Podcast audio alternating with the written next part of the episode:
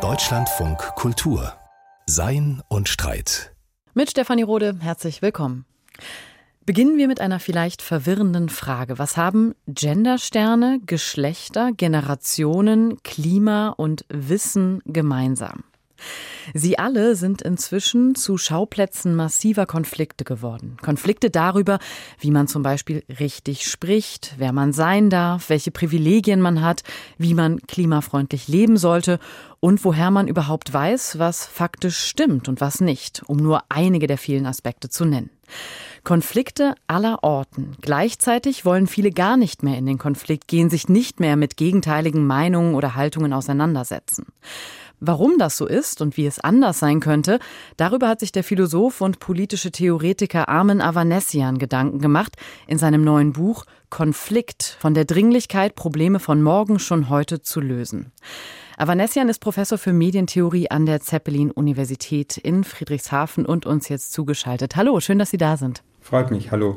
Herr Vanessian, beginnen wir mit zwei Beobachtungen, die ich ja eben schon genannt habe, die auf den ersten Blick im Konflikt miteinander zu stehen scheinen. Also dieses Gefühl, überall gibt es Konflikte, ein wahnsinnig hohes Erregungspotenzial, Klagen über gesellschaftliche Polarisierung. Gleichzeitig erleben wir so etwas wie eine Konfliktscheu die dem jeweils anderen, dem politischen Gegner attestiert wird, sei es jetzt eine linke woke Bubble, der unterstellt wird, sie ertrüge Widerspruch nicht mehr oder sei es Konservative, denen vorgeworfen wird, sich in der Pose eines Opfers der Cancel Culture vor Kritik zu immunisieren. Wie erklären Sie sich diese paradoxe Situation? Nee, als Philosoph erkläre ich sie mir natürlich zunächst dadurch, dass der Begriff falsch gebraucht wird. Also der Ausgangspunkt meiner Überlegung war ja ein Erstaunen gewissermaßen, ob dieses scheinbaren Paradoxes. Sie haben das ja schon teilweise erwähnt. Also egal, was man sich ansieht in den Tageszeitungen, die Berichterstattung über Covid, unser Körper, ein einziger Konfliktherd. Unsere Gene sind mit der Kultur in Konflikt. Deswegen haben wir Zivilisationskrankheiten, die Eltern und die Kinder sowieso verfeindet, von Männern, Frauen gar nicht zu sprechen, ganze Kulturen, Zivilisationen. Also es gibt, wie gesagt, keine inner- oder interpersonale bis hin zur internationalen Ebene, die nicht durchzogen von Konflikten beschrieben wird eben, dass dem de facto nicht der Fall ist, dazu kommen wir sicher noch. Und eben zugleich, und das war mein Ausgangspunkt, eine dem scheinbar widersprechende Konstatierung eines wechselseitigen Vorwurfs. Also progressive Liberale werfen den Konservativen vor, dass sie Alterität ausschließen, auch in ihrer Filterbubble sind, nicht zuhören können wollen und umgekehrt. Sie haben ein paar Stichworte erwähnt, eine scheinbare, eine angebliche Cancel Culture bestünde und so weiter. Und diesen diskursiven Zusammenhang, der hat mich äh, sozusagen als Symptom zunächst einmal interessiert. Sie haben eben gesagt, dass der Begriff Konflikt falsch gebraucht wird. Gemeinhin versteht man ja darunter sowas wie Auseinandersetzungen zwischen zwei Parteien, zwei Positionen. Und Sie sagen, Moment, so einfach ist das nicht. Wo erkennen Sie da eine Unschärfe in diesem Konfliktbegriff? Und wie unterscheidet der sich auch von sowas wie einem Streit, einer Konfrontation, einer Auseinandersetzung? Ja, der Erfolg des Begriffs ist gewissermaßen erkauft von einer bestimmten Schwammigkeit, die weder bei der politischen Analyse oder bei gesellschaftspolitischen Fragen hilft und natürlich auch theoretisch oder philosophisch unbefriedigend ist. Wenn jeder Streit und jeder Krieg eigentlich als Konflikt verstanden wird, wenn der Streit mit den Nachbarn, Gewalt zwischen irgendwelchen Gangs und Genozide alle Konflikte sind, dann fragt man sich, was ist der heuristische Wert noch dieses Begriffs? Begriffs, wenn Konflikte gewalttätig sind oder zu Gewalt eskalieren und immer anders erklärt werden müssen, da fragt man sich, ob der Begriff überhaupt erklärt wird und richtig gebraucht wird. Ich schlage vor, von Konflikten nur dann zu sprechen, wenn sie im Gegensatz zu irgendwelchen Idiosynkrasien oder persönlichen Streitereien wirklich ein notwendiger Teil eines Individuums, einer Gesellschaft sind und deswegen nicht so einfach aufgelöst werden kann ohne dass ich mich komplett verändere, ohne dass sich die Gesellschaft, in der der Konflikt auftritt, komplett verändert. Konflikte berühren also die Grundfeste oder den gesamten Kontext in dem sie auftreten. Sie sagen, Konflikte sind ein notwendiger Teil, können nicht aufgelöst werden. Unterscheiden Sie sich da also auch vom Streit, von Auseinandersetzungen, bei denen man ja eigentlich eine Lösung suchen würde? Konflikte evozieren, äh, produzieren möglicherweise Streit und Gewalt und vieles andere. Und das ist natürlich unser aller Interesse, dass die beigelegt werden. Aber sie sind selber deswegen nicht unbedingt auflösbar. Wir sehen das an anderen Kulturen. Wir fragen uns, warum können Amerikaner ihre Waffen verzichten. Die fragen sich vielleicht, warum wir die Geschwindigkeit auf den Autobahnen nicht begrenzen können. Aber es ist äh, anscheinend nicht so einfach für eine Gesellschaft, dass man sich den Iran vorstellt, nur einfach ohne Kopftücher. Ja? Wichtig ist dabei zu sehen, dass eine wirklich radikale oder gar revolutionäre Veränderung einer Gesellschaft nur möglich ist, wenn die tatsächlich zugrunde liegenden Konflikte einer Gesellschaft angegangen werden. Nicht weil dann äh, danach sozusagen das Paradies ausbricht, sondern eine radikale Transformation einer Gesellschaft natürlich diese verändert und dann wieder andere Konflikte auftreten lässt. Sie stellen ja in dem Buch die sehr interessante Frage, gehen der sehr interessanten Frage nach, existieren Konflikte überhaupt? Und da schauen Sie zurück in die Philosophiegeschichte, schauen auf Kant, Hegel, Marx, um nur einige zu nennen, und gucken, wie die eben den Begriff des Konflikts verwenden, explizit oder implizit. Das sind ja Denker, die sehr unterschiedliche Theorien haben, auch in unterschiedlichen Epochen gelebt haben. Welche Überlegungen von Konflikten halten Sie denn für heute für weiterführend eigentlich? Also ich habe sehr viel gelernt von Denkerinnen, Theoretikerinnen, die nicht unbedingt explizit über den Konflikt sprechen. Die Beschäftigung wirklich mit Konflikten beginnt erst im späteren 19. Jahrhundert eigentlich. Die von Ihnen angesprochenen Philosophen, also jetzt Kant, Hegel, auch Marx, sind interessant, weil sie uns wirklich, weil sie den Konflikt wirklich eintragen in die moderne, in die bürgerliche Gesellschaft. Also wenn ich jetzt an die Antinomien und Paralogismen der Vernunft, also notwendigen und unauflösbaren Hindernissen und Schwierigkeiten der Vernunft bei Kant denke oder bei Hegel und Marx, die so etwas wie eine soziale Existenz, die wir alle haben und sind, oder so etwas wie gesellschaftliche Veränderung oder Fortschritt nicht ohne Konflikt denken können, die also unsere Gesellschaft als eine notwendig von Konflikten getragene und äh, getriebene verstehen. Und das heißt, Sie würden sich eigentlich der Marxischen Hypothese anschließen, dass Konflikte eigentlich nicht einfach so existieren, sondern hergestellt werden müssen, interpretiert werden müssen. Das ist etwas, was man an Marx gut analysieren kann, aber auch an anderen, wie zum Beispiel Freud. Aber Marx ist sicher ein gutes oder ein deutliches Beispiel. Er war ja nicht der Erste, der die Ausbeutung kritisiert hat und unmenschliche Arbeitsbedingungen im 19. Jahrhundert. Was ihn auszeichnet, ist die Benennung, die Herstellung eines Klassenkonflikts. Das heißt, die These eines notwendigen Konflikts zwischen Arbeit und Kapital, zwischen den Produktivkräften und den äh, Produktivverhältnissen und so weiter. Und damit haben sich Millionen, Milliarden Menschen identifiziert. Es wurden Gewerkschaften gegründet, sozialistische, sozialdemokratische Parteien.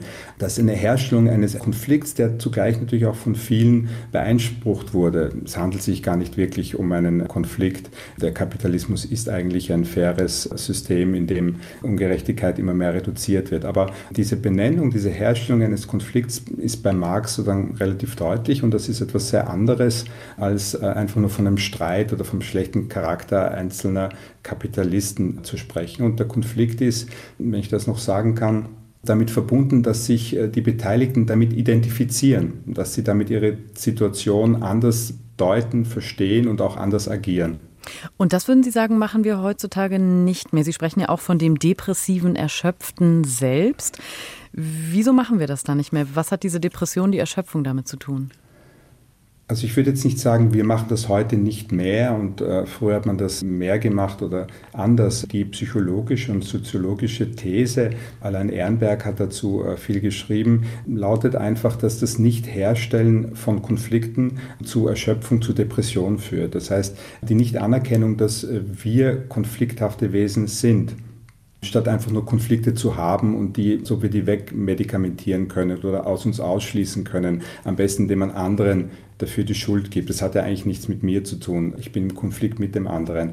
Und stattdessen, denke ich, ist es hilfreicher, als ein Tool, als ein Werkzeug zu verstehen, anhand dessen wir lernen können, wer wir sind und was wir alles mit dem anderen zu tun haben. Also in einem emphatischen Sinn am Konflikt teilzunehmen, wäre sozusagen die Aufgabe. Das geht wie gesagt, auch auf Freud zurück, der uns als Konfliktwesen beschreibt, als ähm, getragen äh, von Konflikten, die notwendig sind und die unauflösbar sind. Es ist kein Zufall, dass der Konfliktbegriff in der bürgerlichen Gesellschaft und auch in der bürgerlichen Soziologie so eine starke Bedeutung kommt.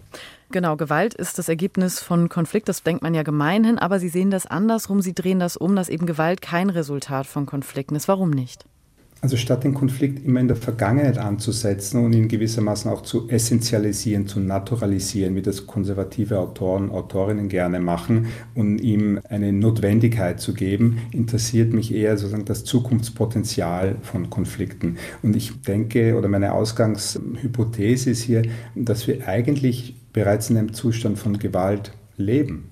Von kolonialer Gewalt, patriarchaler Gewalt, Sexismus, Gewalt gegen die Natur, einer langsamen Gewalt, wie sie auch genannt wurde, die nicht immer spektakulär sich äußert, aber äh, ständig und omnipräsent ist. Und es stellt sich damit die Frage nach der fehlenden Herstellung äh, von Konflikten.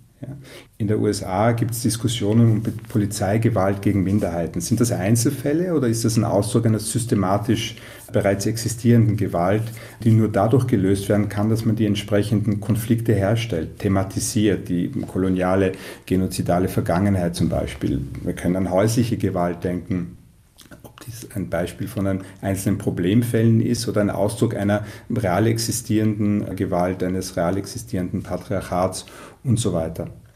Aber da muss ich nochmal nachfragen, weil ich es nicht ganz verstehe. Da existiert ja tatsächlich die Gewalt auch in der Vergangenheit. Also der Konflikt kommt ja aus der Vergangenheit und wird gerade erst interpretiert und damit produktiv gemacht, oder nicht? Die Gewalt möglicherweise. Die entsprechenden Konflikte müssen aber hergestellt werden. Was ist denn der Grund für bestimmte Handlungen äh, von Polizisten? Was ist denn sozusagen der Hintergrund von manifest sich äußernder Gewalt?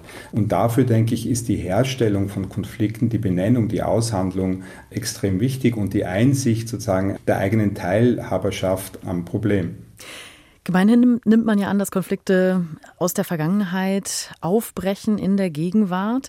Ähm, das haben Sie jetzt gerade schon beschrieben, dass Sie das ein bisschen anders sehen. Sie vertreten sogar die Hypothese, dass einige Konflikte im durch die Digitalisierung geprägten 21. Jahrhundert von der Zukunft auf die Gegenwart wirken. Wie muss man sich das vorstellen, dass es gar nicht so ist, dass aus der Vergangenheit etwas kommt in die Gegenwart, sondern aus der Zukunft in die Gegenwart? Also mich interessieren Zukunftskonflikte im emphatischen Sinn, nicht einfach die Konflikte der Zukunft, sondern Konflikte, die quasi aus der Zukunft uns näher kommen. Sie haben die Digitalisierung erwähnt. Wir leben in komplexen digitalen Gesellschaften, die zunehmend aus der Zukunft bestimmt werden. Wir haben quasi ein zu viel an Zukunft, ein zu viel an Daten, Informationen algorithmischer Natur über die Zukunft. Wir sind zunehmend präemptive Persönlichkeiten, wie das Soziologen nennen, die ständig Empfehlungen bekommen, was sie tun sollen aufgrund von Dingen, die die Computer, die die Algorithmen schon über uns wissen. Wir führen präemptive Kriege und so weiter. Und ich bediene mich da einer klassischen philosophischen oder existenzialistischen Unterscheidung zwischen Angst, die eigentlich objektfrei ist und, und Furcht vor konkreten Objekten. Denn was ich konstatiere, ist, dass diese aus der Zukunft sich uns nähernden Probleme und Konflikte, beispielsweise der Klimawandel, dass wir eine Tendenz haben, vor ihnen auszuweichen. Und statt sozusagen mit dieser Angst, mit dieser Ambivalenz, mit diesen ähm, uns überfordernden Tendenzen umzugehen, neigen wir dazu, als Individuen, aber vor allem auch als Gesellschaft, andere die Schuld zu geben, nach konkreten Objekten zu suchen, denen wir die Schuld geben können und vor denen wir uns fürchten, statt mit dieser Angst auch vor Konflikten umzugehen. Herr Avanessian, jetzt möchte ich fragen, wie können wir denn Konflikte produktiver gestalten? Und bevor wir das ganz im Großen, im Gesellschaftlichen debattieren, können wir vielleicht erstmal schauen, wie das individuell gehen kann, wie man da ansetzen kann in diesem sehr komplexen Verhältnis vom Ich und dem Gegenüber, also dem eigenen und dem Fremden, dem, was man teilt, was einen vielleicht auch trennt voneinander. Wenn wir das zum Beispiel an der Corona-Pandemie auch mal festmachen, da sind ja Leute tatsächlich nicht mehr miteinander ins Gespräch gekommen, weil die Gräben so tief waren. Zum Beispiel bei der Frage, lässt man sich impfen oder nicht? Wie würden Sie sagen, kann man da produktiver rangehen? Also zunächst mal muss man unterschiedliche Ebenen, denke ich, äh, da unterscheiden. Das eine ist mal die Art und Weise, wie die Pandemie bzw. wie die Medizin dargestellt wird, wie sie beschrieben wird. Und da sieht man sozusagen schon auf der diskursiven Ebene, dass diese Viren als ein, ähm, ja, als ein Angriff sozusagen auf den menschlichen Körper beschrieben werden, als unsere Feinde immer wieder sozusagen ein Konflikt evoziert wird. Was dabei ganz oft fehlt, ist ein tieferes Verständnis dessen, wie wichtig für uns Viren auch sind, wie wichtig für uns Bakterien sind, was aber auch die größeren geopolitischen, ökonomischen Zusammenhänge sind, die zu so etwas wie Pandemien führen und in Zukunft immer mehr führen werden. Das wäre ein erster Konflikt, überhaupt zu benennen und herzustellen wäre, dass wir möglicherweise anders reisen, uns anders ernähren und anders wirtschaftstreiben müssen, um, um zukünftig mit Pandemien anders umzugehen. Wenn man das alles nicht thematisiert, dann zieht man es wahrscheinlich vor, vom chinesischen Virus zu sprechen, sich entweder die Impfungen gegenseitig wegzunehmen oder sie ärmeren äh, Staaten erst gar nicht zur Verfügung zu stellen oder sich äh, gar nicht mehr impfen zu lassen. Damit sind wir dann quasi auf einer zweiten oder nochmal ganz anderen Ebene, nämlich dass die Kategorie des Wissens nicht erst, aber verstärkt in Zeiten der Digitalisierung eine konfliktbehaftete ist, eine konfliktgeladene ist was ich durchaus positiv auch finde. Das heißt, Wissen äh, und was zu wissen ist und wie äh, bestimmtes Wissen dann auch zu Handlungen führt oder führen soll, ist immer etwas, das gesellschaftlich auszuhandeln ist. Und damit haben wir als Gesellschaft anscheinend auch massive Probleme, nicht zuletzt angesichts äh, einer Schere, die sich sozusagen ausweitet zwischen naturwissenschaftlichem Wissen und demokratischen Institutionen, die diese umsetzen sollten. Jetzt ist es ja so, darüber haben wir vorher auch schon kurz gesprochen, dass es in öffentlichen Debatten häufig so ist, dass wir ein Freund-Feind-Schema sehen oder ein Lagerdenken. Zumindest wird das häufig beklagt. Und das ist ja letztlich eine ganz alte Debatte, die auch schon in der Antike, in der Philosophie geführt wurde über Agonismus und Antagonismus. Also sowas wie Gegnerschaft und Feindschaft. Und es gibt da ja auch aktuellere alternative Ansätze in der Politikwissenschaft, in der Philosophie, zum Beispiel Chantal Mouffe, die eben sagt, wir sollten uns als Gegner denken, aber nicht als Feinde. Also wirklich, dass es immer noch so was wie einen gemeinsamen Regelkanon gibt, auch wenn man weiß, man vertritt komplett unterschiedliche Meinungen. Schwebt Ihnen da sowas vor, auch in der Art und Weise, wie wir jetzt zwischeneinander Konflikte produktiv machen? Also ich denke, da muss man etwas differenzieren. Es gibt sowohl am linken wie am rechten Rand des politischen Spektrums und der Theorie eine Affinität zum Konfliktbegriff. Das wird sehr oft falsch verstanden und äh, wird dann assoziiert mit einer positiven Konnotierung von Gewalt. Ja? Wenn man sich nicht im liberalen Mainstream mehr zufrieden, mit dem nicht mehr zufrieden ist, dann neigt man sozusagen zu Konflikt qua Gewalt.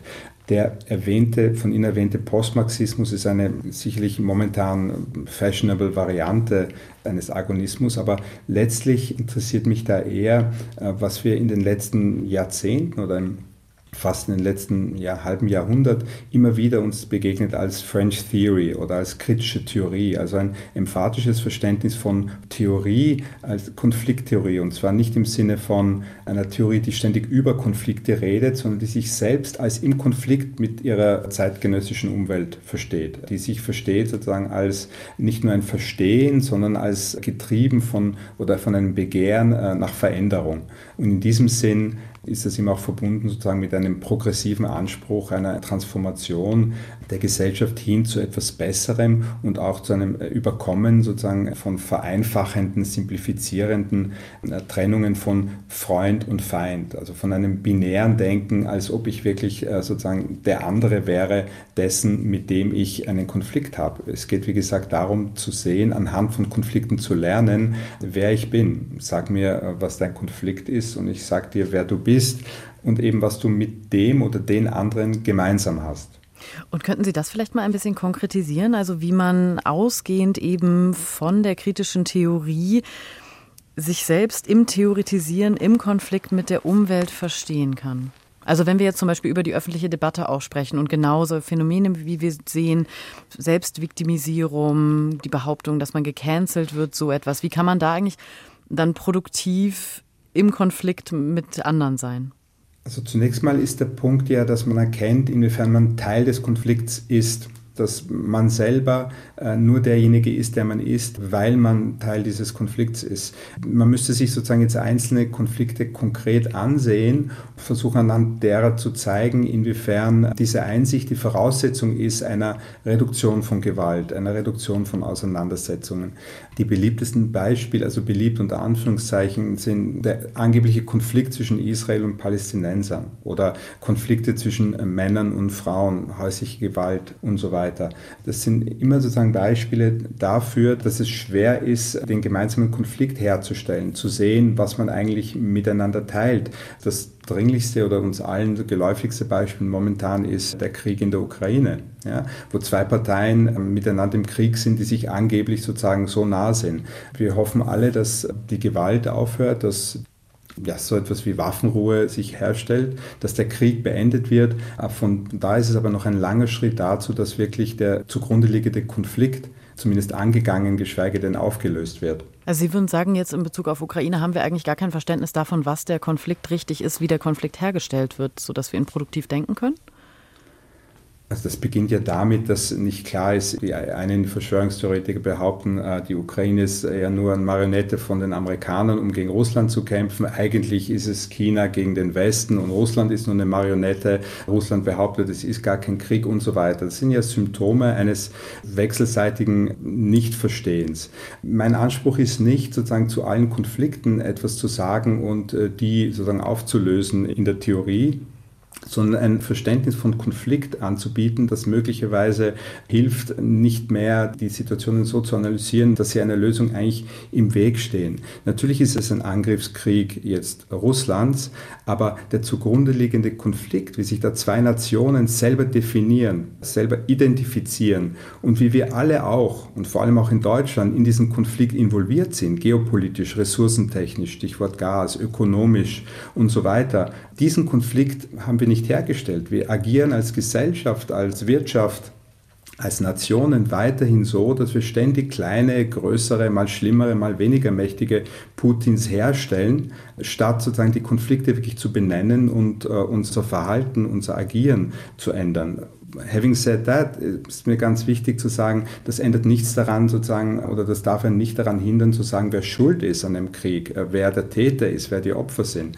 Aber unabhängig davon, dass man konstatiert sozusagen, wie ein Krieg verläuft und wer ihn sozusagen ausgelöst hat und wer daran schuld ist, muss man verstehen, dass die zugrunde liegenden Konflikte schon vor dem Krieg da waren und auch nach einer hoffentlich baldigen Beendigung dieses Kriegs weiterhin vorhanden sein werden.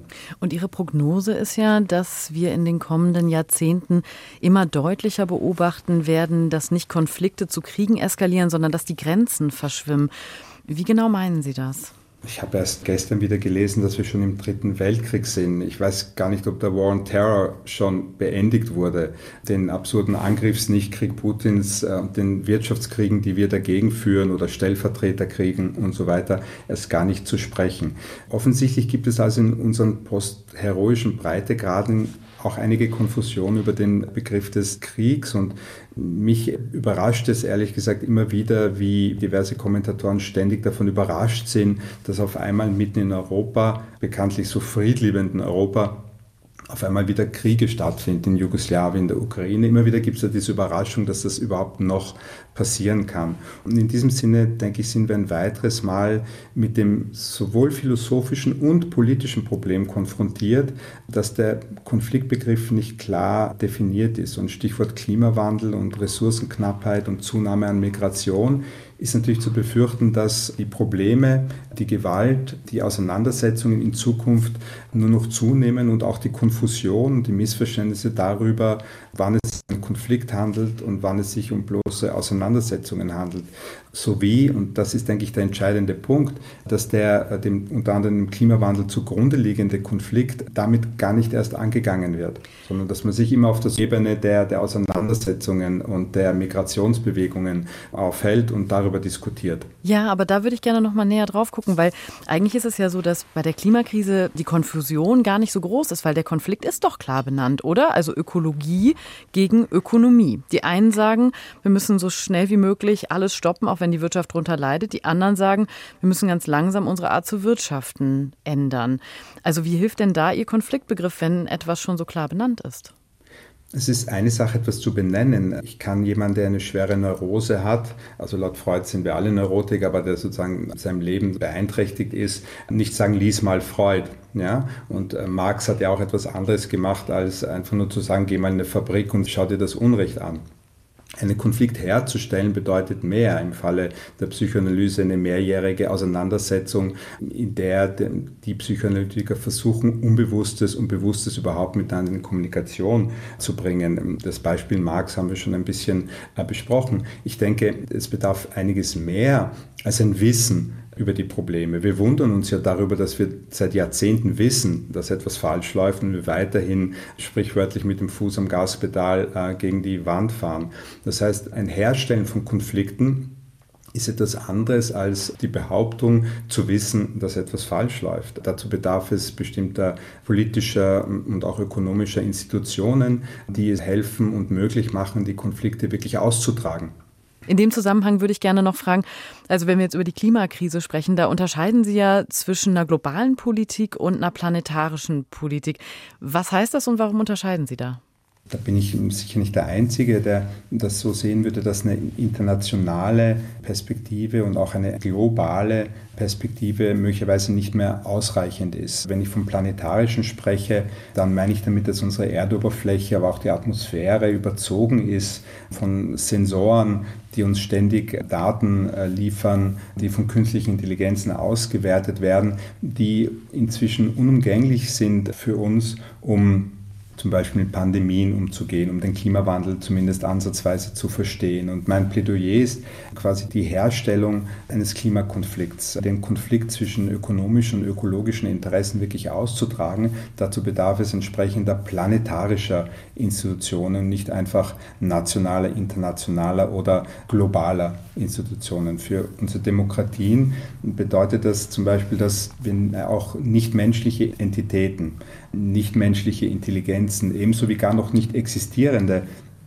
in unsere Entscheidungsprozesse integrieren. Was würde es bedeuten, zu handeln und zu entscheiden im Sinne zukünftiger Generationen? John Rawls, der amerikanische Philosoph, dessen Tod sich, glaube ich, bald jetzt zum 20. Mal jährt, hat die schöne Fabel vom Schleier der Ignoranz erzählt, wonach wir eine Gesellschaft so denken und konstruieren sollten, als ob wir nicht wüssten, wo und wie wir geboren würden. Und diese quasi präsentische, ganz in der Gegenwart verhaftete Fabel würde ich mit Blick auf Zukunftskonflikte, also nicht einfach zukünftige, sondern im emphatischen Sinn aus der Zukunft kommende Konflikte wie den Klimawandel erweitern. Wir sollten oder wir müssen, denke ich, so ökonomisch und politisch agieren, als ob wir nicht wüssten, wann wir geboren würden.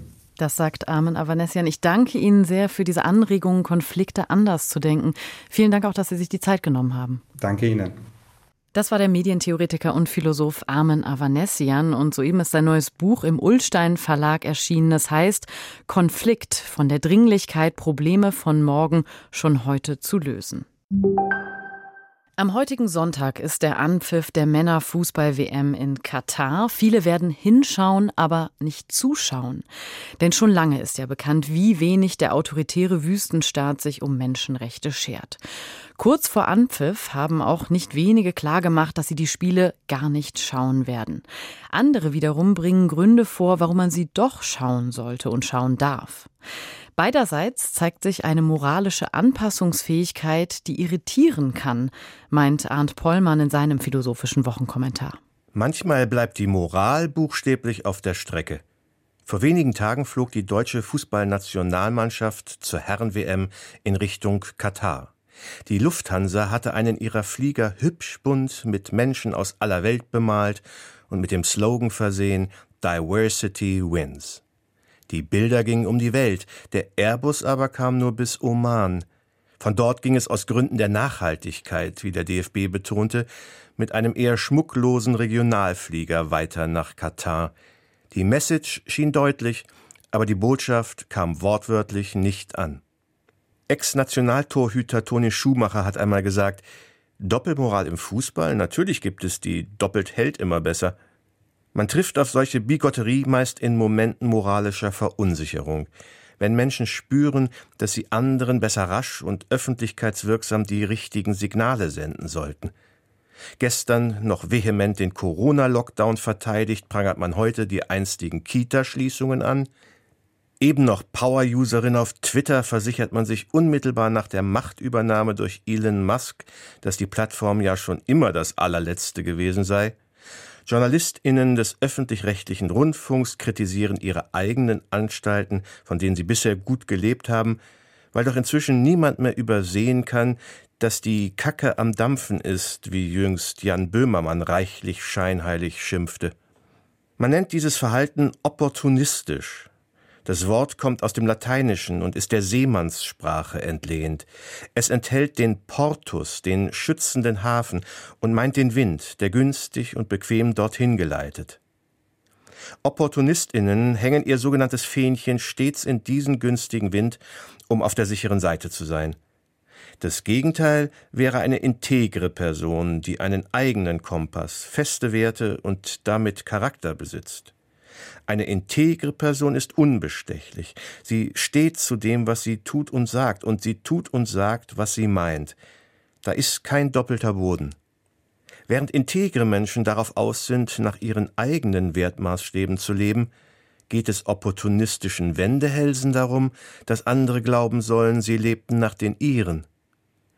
Die neuere Kommunikationstheorie benutzt das Schlagwort Virtue Signaling – man ist bloß zum Schein heilig. Doch warum verhalten sich manche Menschen so? Verhaltensbiologie und Soziologie sind sich da weitgehend einig. Man versichert sich wechselseitig der Zugehörigkeit zur richtigen Gruppe, einer Gruppe, die zugleich schützt und Status verspricht. Demnach dient ein ethisch pfauenhaftes Gebaren vor allem dem eigenen Reputationsmanagement. Doch eine tiefenpsychologische Diagnose hätte weiter zu bohren. Das Virtue Signaling ist immer auch ein symbolisches Reinigungsritual. Es dient dazu, den eigenen Schmutz unter den Teppich zu kehren, ja dem Verdruss über die eigene Rückgratlosigkeit ein Ventil zu bieten. Der Sinn dieser simulierten Katharsis besteht also darin, auch in Zeiten verwirrender Inkonsequenz noch in den Spiegel schauen zu können.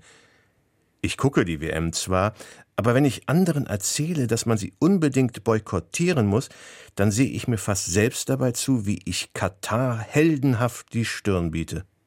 Es gibt eine alte Redewendung, die aus einer Zeit stammt, als der Fußball noch aus Leder und die Ledergerber noch am Fluss ihr Handwerk verrichteten.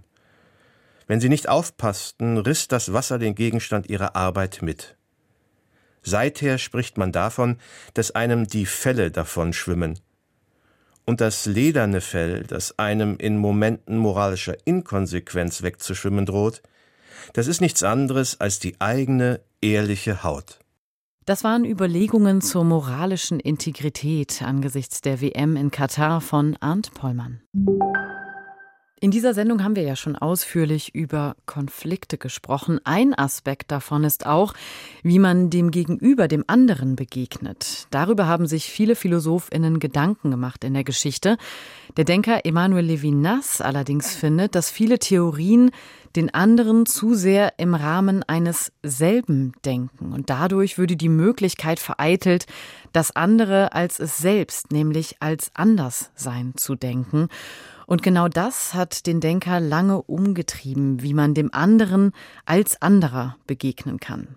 Erste Schritte zum anderen im Wortsinn ist Levinas in Litauen gegangen, in der Stadt Kaunas nämlich, wo er zur Welt gekommen ist. Und wie die Stadt sein Denken, aber wie auch sein Denken die Stadt geprägt hat, das zeichnet Markus Nowak nach.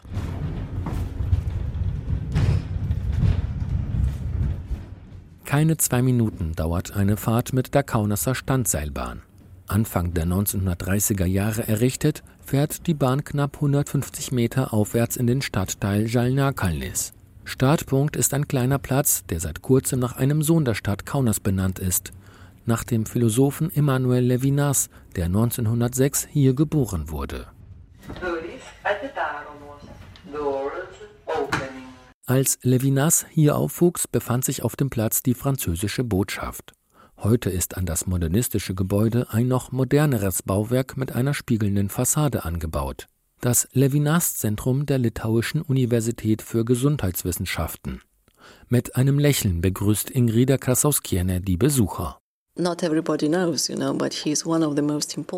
Es ist vielen nicht bekannt, aber Levinas war einer der wichtigsten Vertreter der Care-Ethik. Er war eine der Schlüsselfiguren, wenn es um den Umgang mit dem Nächsten geht, wie man Fürsorge betreibt, Verantwortung übernimmt. Also passt Levinas als Namenspatron gut zum Medizinstudium. Der Umgang mit dem anderen war in der Tat ein Leitstern von Levinas Denken. Anschließend unter anderem an traditionelle jüdische Schriften entwickelte er eine radikale Ethik der Verpflichtung. Anders als viele klassische Denker geht Levinas nicht vom Ich aus, ihm geht es nicht um das Subjekt als Quelle von Erkenntnis und Moral. Vielmehr steht für ihn die Verpflichtung gegenüber dem anderen am Anfang jeder Philosophie und Ethik. Dieser Ansatz inspiriert Menschen bis heute. Das Levinas-Zentrum jedenfalls stößt auf großen Anklang, sagt Krasauskiene. Wir sind ein Kulturzentrum und jeden Tag kommen Passanten vorbei, die nach Levinas fragen. Wir erzählen hier seine Geschichte, veranstalten Konferenzen. Und hier können Wissenschaftler zu Levinas forschen, auch wenn wir noch keine gesonderte Bibliothek haben. Aber man kann ja das Kaunaser Archiv nutzen und einfach den speziellen Geist des Ortes spüren. Wir sind in seiner Geburtsstadt und die hat etwas nicht Greifbares, einen Spirit.